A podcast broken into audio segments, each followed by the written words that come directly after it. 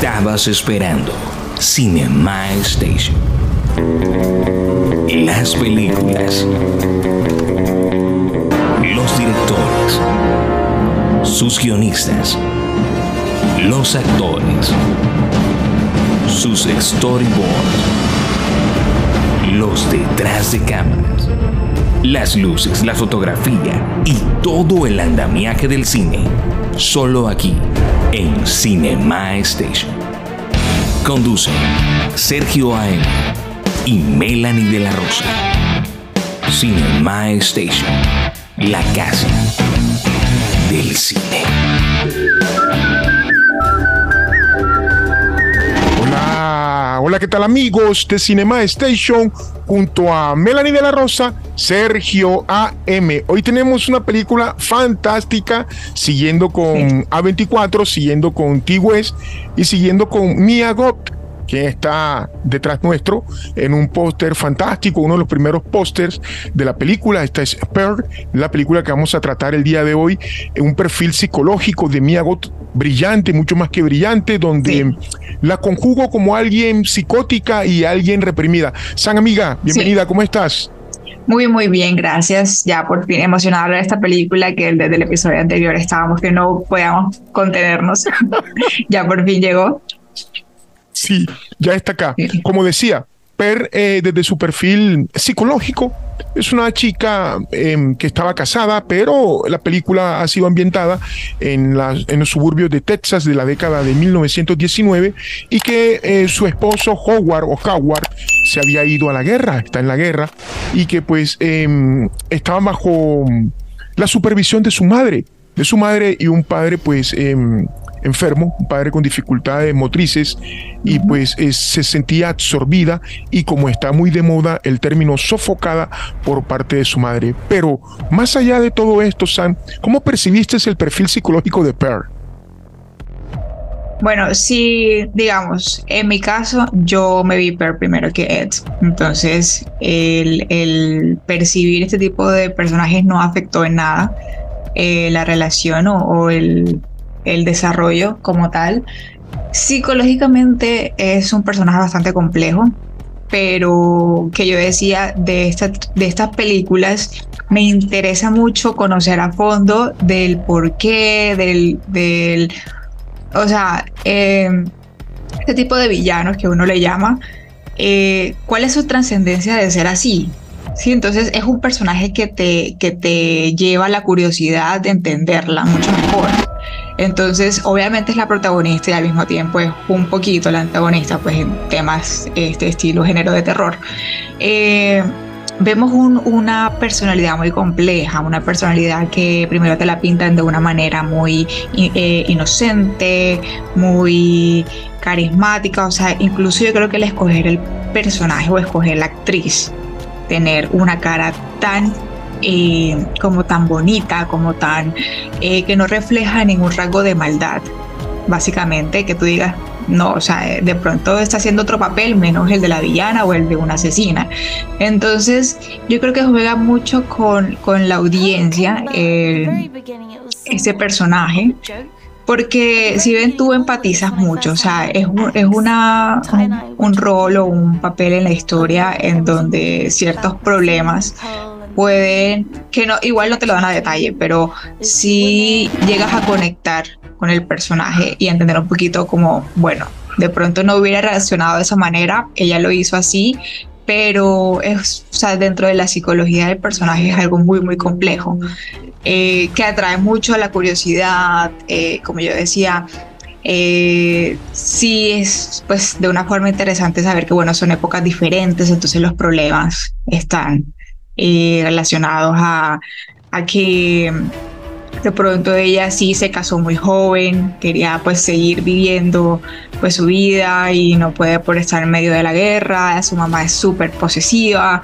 Eh, sin embargo, yo siento que aunque no explicaron muy bien su niñez, eh, ni cómo llegó a esta relación con Howard, ni nada, ya estaba de un poquito lo que uno llama rayado, ¿no?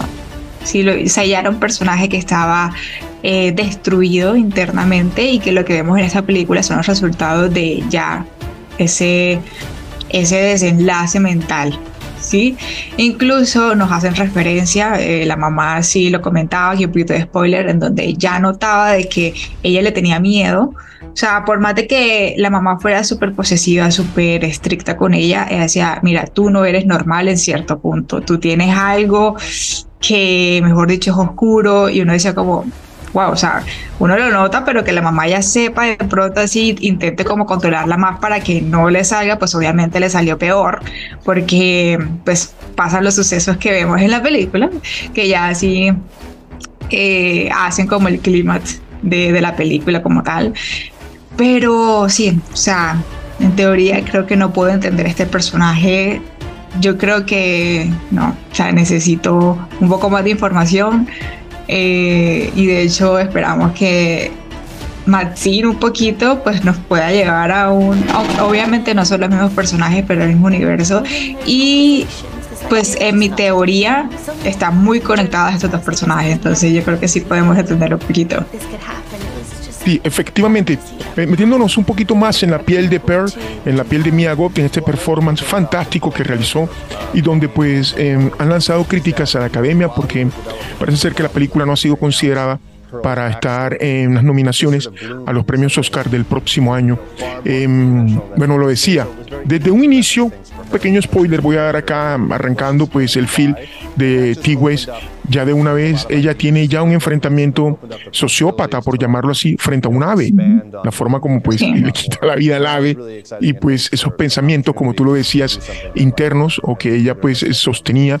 Eh, por ejemplo, también otro pequeño spoiler, no recuerdo cómo le llamaba el cocodrilo cuando iba al lago con el papá, que le quería dar al papá de comer al cocodrilo y pues ya iban dándonos indicios, perdón, de lo que eh, la joven Per podría llegar a ser.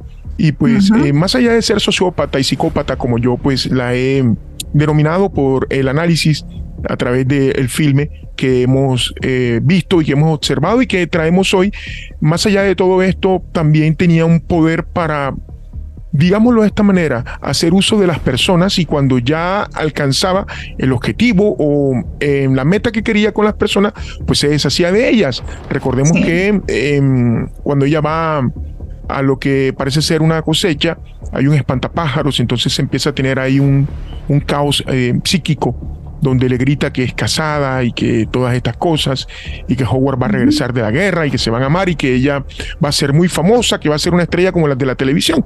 Ella siempre tuvo en mente pues ser una, una estrella eh, de como que los programas que ella veía y que la mamá de cierto modo pues la censuraba pero más allá de esto eh, esta película Per y también eh, Epps estuve por decirlo en el episodio pasado pero lo olvidé también hacen un guiño a la remembranza del cine. Recordemos que ella tiene una mini relación sentimental con una persona que es la encargada de las proyecciones de cine en el pueblo.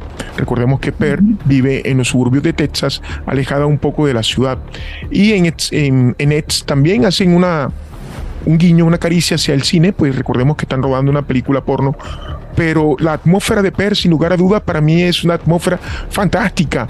Recordemos que eh, los performances no son ancianos, los performances que realizan de los ancianos no son en realidad, pues, em, son personas jóvenes con prótesis, creo que le llaman, no recuerdo ahora, de maquillaje y todo esto para convertir ese, ese envejecimiento. Eh, creo que no hubo uso del CGI porque aún así el cocodrilo, también vi el backstage o el, behind the scenes, donde tienen un miembro del staff de producción que está sumergido en el agua y que lleva el cocodrilo así hacia adelante, acción de ella, Sam. Ay, no, súper interesante. Sí, yo siento que esta película es muy, eh, ya entrando en el tema de producción, eh, muy cuidada. Pues ya hemos hablado muchas veces de que eh, la distribuidora o la productora A24 tiende a hacer cosas estéticamente no comunes, pero muy bien cuidadas que una cosa no quiere decir otra, pues básicamente es un trabajo que está muy pensado, tiene una, eh, un desarrollo semiótico bastante grande, incluso no en la parte visual netamente, sino en la narrativa misma, en la historia, es una historia muy interesante, muy buen cuidada, es decir, entre una película y otra, aunque sea una secuela o una precuela, eh, tiene muchas referencias, entonces pues puedo, puedo decir que fue pensada desde un principio para hacer una trilogía o de pronto una historia más extensa que obviamente eh, ya al pasarlo formato película Y ya todo el tema de rodaje y eso, pues ya le recrearon un, un nuevo, como un tinte muy particular para cada una de ellas, según los años, según todo. Y, y es algo que pues realmente admiro de esta, de esta producción como tal específica. Eh, también compartiendo lo que mencionabas de que, listo, los personajes que se usaban el CGI y eso, eh, esta, eh, esta producción me pareció muy bonita, primero porque obviamente está cuidado el tema de la época, los vestidos, eh, la forma en que se comunicaban, los espacios, o sea, casi que de pronto las locaciones no fueron muy extensas o, muy, digamos que a, gran cantidad, pero las que están, digamos, están muy bien pues ambientadas, la iluminación, o sea, todo es muy claro, pues de ver, de entender, de apreciar, incluso como está en el cine, cuando están en el cuartito de proyecciones, o sea, e, son detallitos que uno ve la película que realmente le aporta mucho. Y ya en el tema eh, de teoría del color, pues obviamente vemos en muchas ocasiones que hacen alusión al rojo, pues claramente porque incluso en los pósters eh, ella está eh, con el hacha, entonces sí es muy como mujer de esa época. Eh, pero ya pues poniéndole un tinte un poco más oscuro. Entonces me gusta mucho porque la, uno de los performances que ella hace como para lucirse y decir, no, yo voy a ser la superestrella, que pues ya se veía venir que de pronto iba a ser más bien el detonante de su personalidad eh, un poco rayada, o sea, esa parte interna o oculta que, que ella estaba pues de alguna manera contrayendo pues digamos que por todo lo de sus papás y eso su, su frustración ya en ese momento simplemente eh, enloqueció. Ella está vestida de rojo, creo que una de las cabañas también es de rojo, o sea, la semiótica es muy, muy marcada aquí. Y la forma de grabar, o sea, el movimiento de cámara, los ángulos son, son espectaculares, porque si bien incluso las transiciones son un poco eh, antiguas como cine clásico, incluso eh, la apertura de esta película abre un poquito similar a la de Eds eh, la tipografía y todo eso. Eh, es muy clásico y es, es muy chévere eh, de ver y porque es que hacen ver como el, el tipo terror gore pero con estilo, o sea, con un poquito de, de clase. Entonces es muy chévere porque no se ve, no se ve sucio. Sí. Sí, sí. Pero más allá de esto, cualquiera de ustedes que nos está observando al ver a Miagot en el póster, pues eh, un rostro casi que angelical y con, como lo decía Melanie ahorita, con toda esa carga semántica y semiótica de la sangre en sus manos, pero con un rostro de ser amigable. Entonces, ¿a qué trato de, llevarlo? Ya ella se va dando cuenta de lo que ella es capaz de hacer, de lo que puede hacer y lo que puede llegar a ser. Entonces necesita un cómplice, un cómplice que también eh, esté no inmiscuido en, lo, en sus problemas psicóticos, pero que sí haya vivido el rigor de la, de la crueldad o de la crudeza de, de, algún suceso.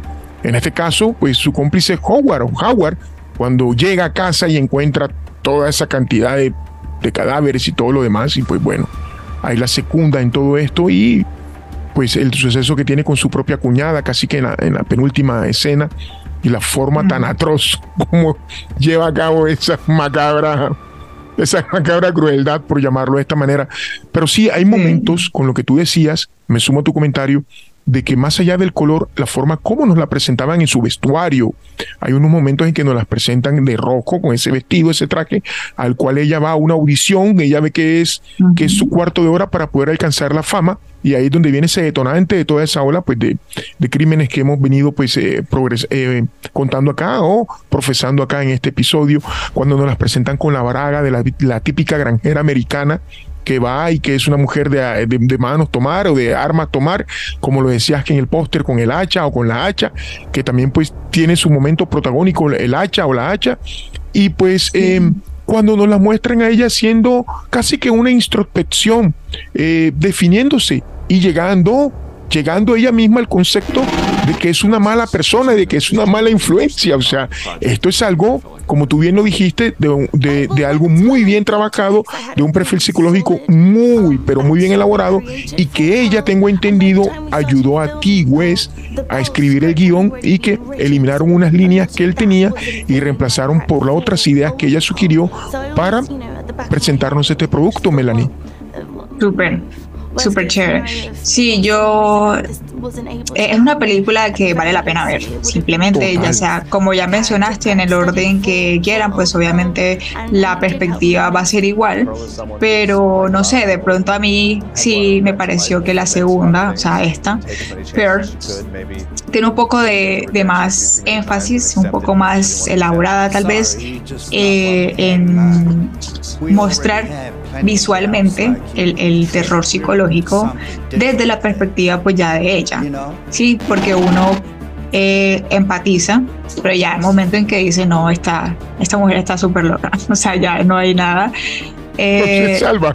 Sí, y pues igual eh, lo menciono en términos loca, no de que pues obviamente está eh, bajo una patología psicológica, diría yo, una enfermedad tal vez, no por nada de burla ni nada, porque más porque esta película te hace empatizar mucho de pronto con ese tipo de personas que de algún momento la frustración no la saben, o sus emociones no la saben, eh, pues no saben responder a ellas de una manera eh, madura o profesional. Entonces, este es uno de esos caminos que obviamente nos llevan al entretenimiento, es chévere ver esta película y esto, eh, pero es una forma que la vida real sucede y la forma en que te lo, te lo muestran es muy artística. Entonces, sin dejar de lado, obviamente, que esto es una realidad que, hay que prestar la atención, ¿no? Eh, esta película tiene muchos... Eh, a ver, yo tengo una teoría y yo quiero que me digas qué opinas. Pero antes, eh, por ejemplo, el, el cerdo.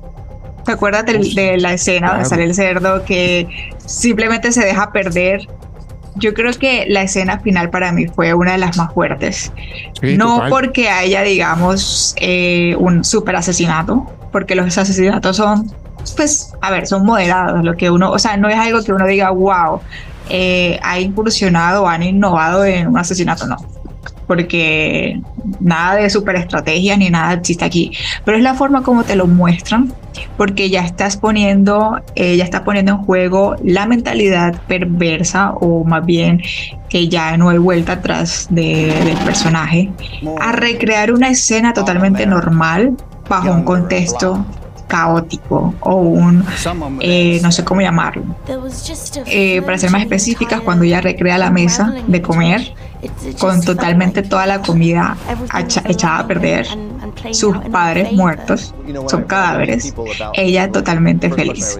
Entonces ya vemos que es un, un personaje que ya, eh, a ver, quisiera utilizar obviamente más vocablos profesionales, pero simplemente el que me sale es ya está loca, o sea, ya está tostada en plan, y eso es lo que hace muy interesante este personaje, porque es un concepto mismo, o sea, un, un personaje que si uno lo empieza a definir es muy complejo, pero muy interesante al mismo tiempo.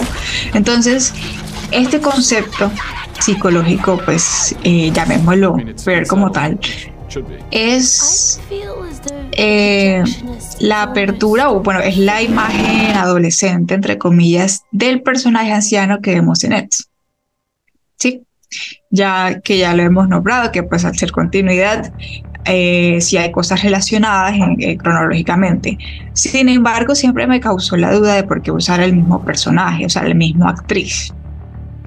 La misma actriz. Entonces, obviamente, creo que si hubieran escogido otro, otra actriz, tal vez no lo hubiera representado mejor, porque es juntar la cara angelical inocente y, y una mentalidad súper ya hecha a perder. ¿No?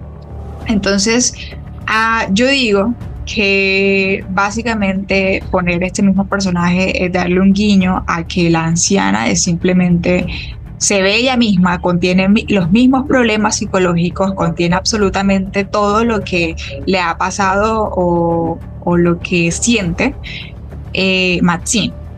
Porque hay una escena de Eds que de pronto al ver primero Eds no va a ser como tan, tan, ah, como tan, sí, que es cuando ella muestra fotos, cuando está casada con Howard, y es una escena bastante reflexiva, pero desde el punto de vista es como, no, ella está delirando porque ya está vieja, pero es el momento más que uno dice, boom, de la parte, porque porque si ya pues uno ve Per y entiende un poquito como no, o sea, primero las dos tienen los mismos problemas, eh, tienen el desarrollo casi que igual, obviamente no sabemos cómo va a terminar Maxine, pero no esperamos algo positivo ni algún un final feliz.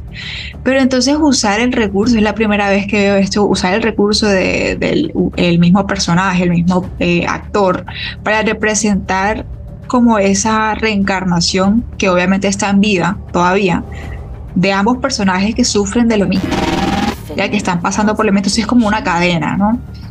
Eh, representada con ya visualmente con el mismo personaje. Entonces ya uno empieza como a imprimir mentalmente una Mia God que es ese concepto.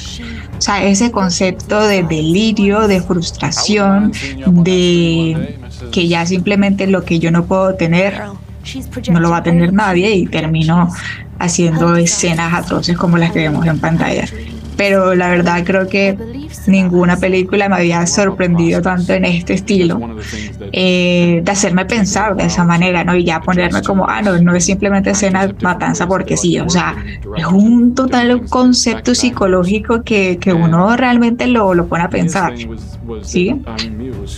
Sí, total. Para quienes no han visto las dos, los dos episodios, perdón, las dos versiones o las dos películas, quiero decirles que Epps se centra en 60 años después de lo que aconteció en, en Pearl. ¿Listo? Entonces, em, lo que tú decías en cuanto a tener una conexión de las dos actrices, ya em, en Pearl ve en Maxine lo que ella quiso ser o lo que ella pensó que podía alcanzar. Ya lo ve ahí, entonces ahí viene lo que decías, que me adhiero a tu teoría, se llena de odio, toda esa represión o toda esa opresión que lleva adentro, eh, la destaca ya pues cometiendo las barbaries, los crímenes, porque como tú bien lo dijiste, si yo no lo soy, tú tampoco lo vas a lograr ser. Lo que no contó Pearl era que se iba a encontrar con una Maxine, pues em, no asesina, pero sí ese instinto de supervivencia que pudo más que la misma Per. En realidad, pues sí, hay mucha conexión en las dos películas de T-West. Pienso que es una mente brillante el poder engranar estas dos películas y siento como tú, Maxine debe tener algún vínculo con estas dos anteriores, no sé si con Per, no sé si con Eds, pero de que lo va a tener, lo va a tener. Y estamos frente a dos películas que, como tú bien dijiste, hay que darle la oportunidad de conocerlas, hay que darle la oportunidad de verlas. No son la revolución total del cine suspenso, del cine de terror, pero créannos que esta película está cerca de hacer cosas diferentes a lo que nosotros hemos venido en los últimos años acostumbrados a mirar y que nos quejábamos del monstruo de la, o, del espanto o de lo que saliera. Esta película no tiene nada de esas cosas. El, monstruo es el mismo protagonista, eh, es lo que lleva por dentro, es su concesión. Y para darte el cambio, eh, digamos que Per hay que decir que Per es, el término eh, preciso, es hija de una alemana y de un americano y que pues eh, recordemos que algunos, ciudadanos de Alemania de esa época pues vivieron pues eh, todo, todo eso que se vivió en, la en las guerras y todas esas cuestiones del Führer y lo demás.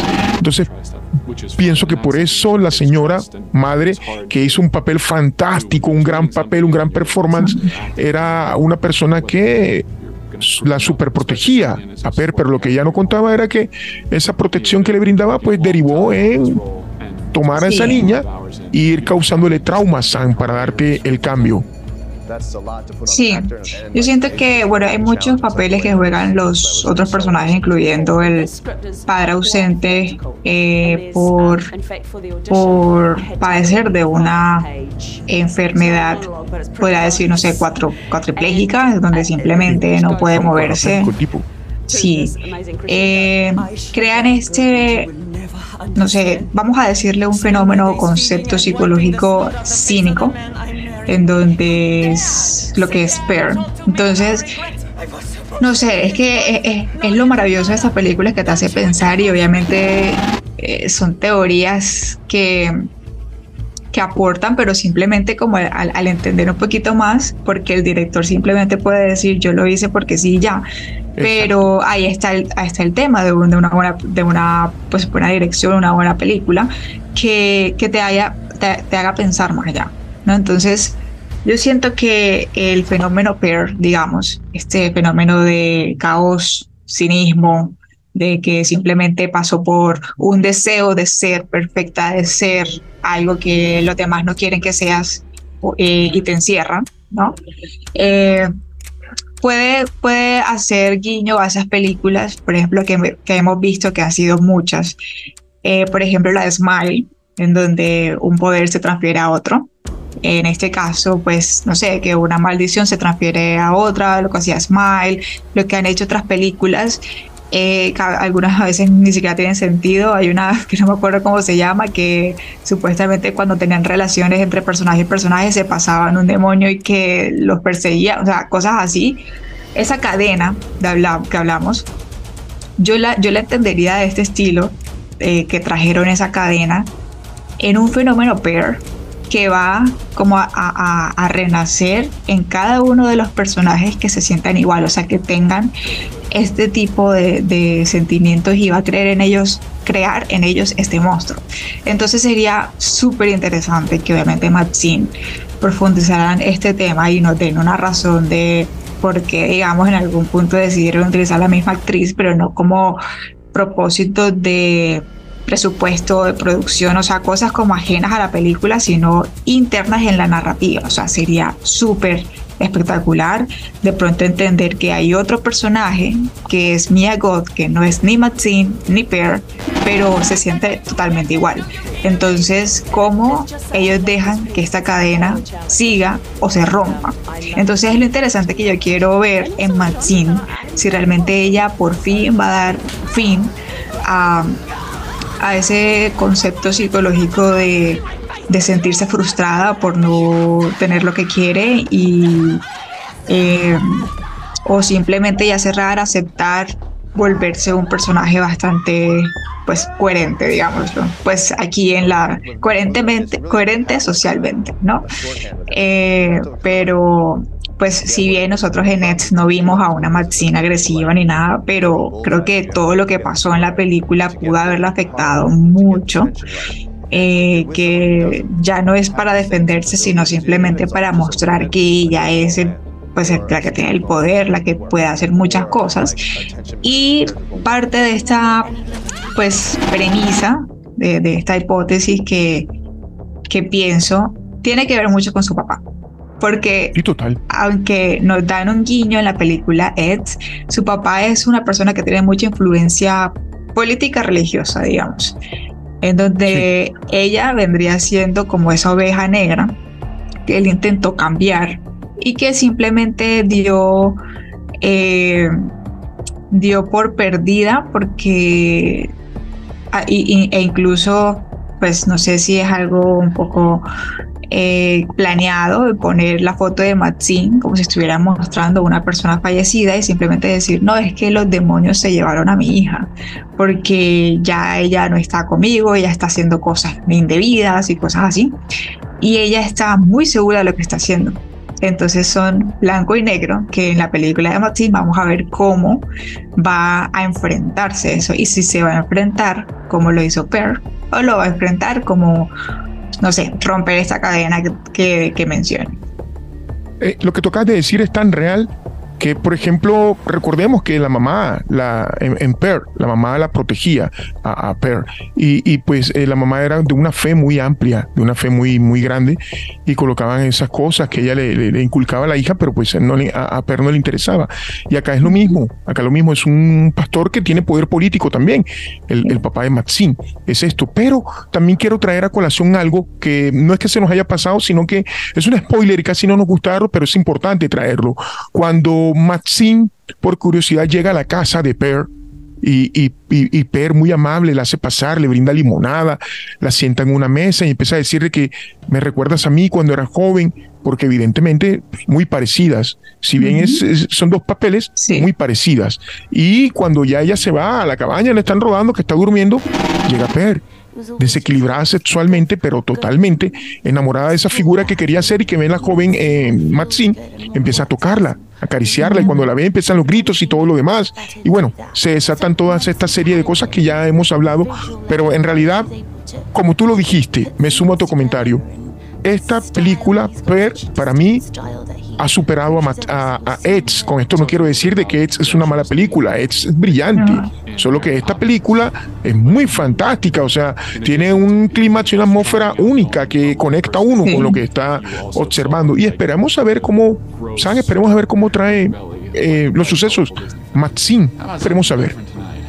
Sí, estoy súper emocionada, o sea, realmente tengo muchas preguntas que yo sé que pueden dar respuesta o no literal, porque digamos que las mejores producciones no te dan la respuesta literal, sino que tú misma empiezas a como a producirlas. Y es chévere porque entonces yo lo que yo produzco en mi mente no es lo mismo lo que hace el otro espectador, entonces abre mucho a la la puerta a, al entendimiento de diversas opiniones que pues ojalá todas sean positivas porque es una producción muy cuidada que obviamente tuvo un trabajo muy grande detrás y como ya hemos hablado Primero, pues eh, no se juzga ninguna película por más que sea la más aburrida, por más que sea, no sé, sin sentido o algo que simplemente al final no gustó.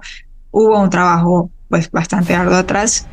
Eh, y lo otro es que sí, pues eh, como hablábamos en el episodio anterior, sentimos que esta película, bueno, cada una de las películas supera la anterior y he visto bastantes críticas eh, de Maxine, que si bien aún no ha salido, que dicen que pues va a superar eh, gran, o sea, a gran escala y lo chévere es que en ningún momento se haya escuchado tanto de esta teología. O sea, yo recuerdo que, digamos, que si tú no me hubieras eh, recomendado Eds, no se escuchaba en redes sociales tanto el tema de, de ni nada. Entonces, el hecho de que ya va a salir esta película ha creado como un boom y ya las personas empiezan a ver esto. Entonces es muy chévere. Nosotros pues hacemos parte de, esta... Eh, de, esta socialización, digamos, de que vayan, vean Per, vean Eds, la verdad, entiendan un poquito el tema que no, no se van a arrepentir y obviamente no es nada para que asustarse, yo creo que más que todo es para generar un poco de conciencia eh, con un proyecto bastante, bastante artístico. ¿Y la película cómo le fue en la página que tenemos como referencia en Rotten Tomatoes en cuanto a su puntuación? La verdad, bastante bien. Eh, por la página tiene un 93% y por la audiencia un 82%. De hecho, sí supera, supera cada vez más eh, y más para la audiencia eh, la, la, película anterior de Eds, porque recordemos que Eds tenía un 75% por la audiencia. Entonces yo la verdad aspiro, aspiro que esta tercera película sea la verdad, el top top, porque si bien es una historia, la forma de contarlo es, es increíble, no solo por, por el tema de la producción que está ambientada en diferentes tiempos y son acordes a esos tiempos, o sea, nos pueden estar mostrando una película... Eh, de los suburbios de Texas de 1800, que la verdad parece que hubiera sido producida en un tiempo cercano, donde obviamente hacían cine, pero de ese estilo. Entonces es muy chévere porque la ambientación visual, narrativa y todo va muy acorde. Entonces, ese trabajo, la verdad, mérito total para, para la productora. Hemos tratado de ofrecerles hoy un producto significativo, un producto donde se, se ve la elaboración y la mano del cine como tal, como arte, como artístico. Lo hemos podido nosotros traer y ojalá que esta película haya sido del agrado de ustedes. Comentarios finales de parte mía. Disfruten las dos películas mientras llega Maxine. Ténganlo por seguro que si estemos en lo que estemos, cuando llegue Maxine, la vamos a tener acá con nosotros. San amiga, comentarios finales. Comentarios finales, si ya se han visto estas dos películas, por favor déjenos saber su opinión, déjenos saber sus hipótesis, qué esperan de Maxine. Obviamente nosotros vamos a hacer bastante bulla cuando esté ya el teaser, cuando ya esté pues muy cercano a la producción, para obviamente no dejar al olvido. Eh, claro, trajimos estas películas para hacer alusión al tema de Halloween, al tema del terror, eh, muy de la temporada. Sin embargo, la verdad es un abrebocas para poder contarles lo que se viene. La próxima semana nos reencontramos con Insidus La Puerta Roja. San amiga, gracias. No, gracias a ti y nos vemos con más terror en Cinema Station. Chao.